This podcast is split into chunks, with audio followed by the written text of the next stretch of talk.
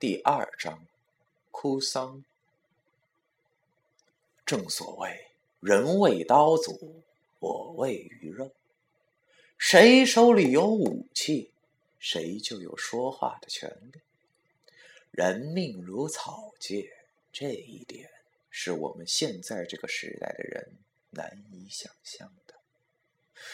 我奶奶听到以后，害怕极了，颤抖的双手。不知道该放哪儿，只好抓着筷子，小声的对我爷爷说：“那那如果胡子发现了，哨子被整死了咋办？咱咱咱那还有活路了？”爷爷喝了点酒后，脸有点红，显然是有些热了。他把棉袄脱下来，往炕上一丢，安慰奶奶：“没事儿。”我和老宅头还有四愣子把他扔到山后雪垫子里了。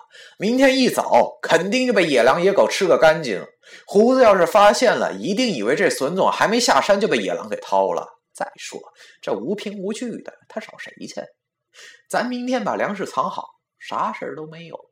放心吧，再给我盛碗饭。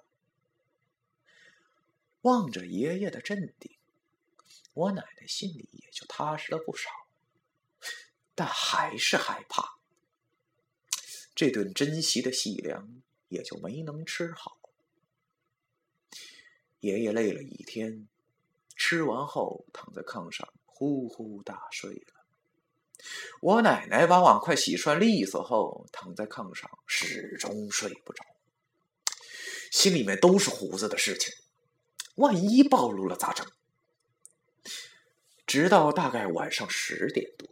才迷迷糊糊的进入的梦乡。可是接下来的事情，是我奶奶更加想象不到。